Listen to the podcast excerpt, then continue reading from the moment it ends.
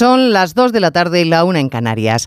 Tras la agotadora moción de censura en sentido literal y figurado, el presidente del gobierno retoma su agenda internacional.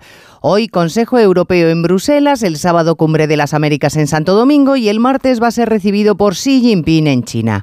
No hay miembro del gobierno que no nos haya dicho hoy que nuestro presidente tiene tanto peso internacional que el autócrata chino está loco por conocerle.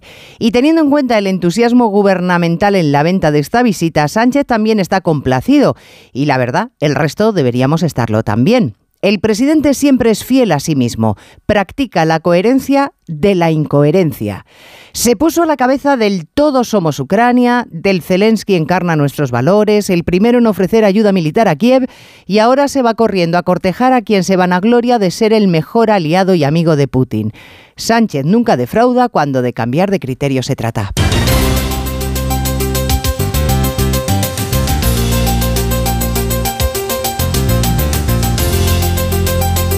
En Onda Cero, Noticias Mediodía, con Elena Gijón.